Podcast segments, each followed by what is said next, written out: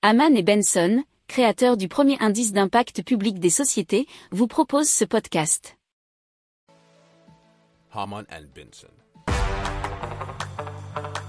Le journal des stratèges.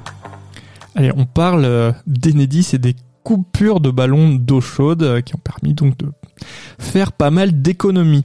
Donc la coupure des ballons d'eau chaude des particuliers, vous savez, entre 12 et 14 heures au mois d'octobre, a permis d'économiser l'équivalent de la consommation de 2,4 millions de Français.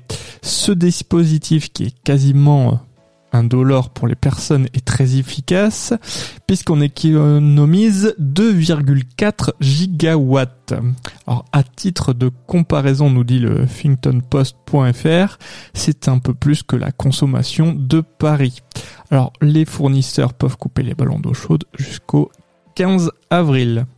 Si vous aimez cette revue de presse, vous pouvez euh, vous abonner gratuitement à notre newsletter qui s'appelle La lettre des stratèges, LLDS, qui relate, et cela gratuitement, hein, du lundi au vendredi, l'actualité économique, technologique, énergétique, mais aussi de l'hydrogène, et puis de tout ce qu'on trouvera super intéressant pour votre vie.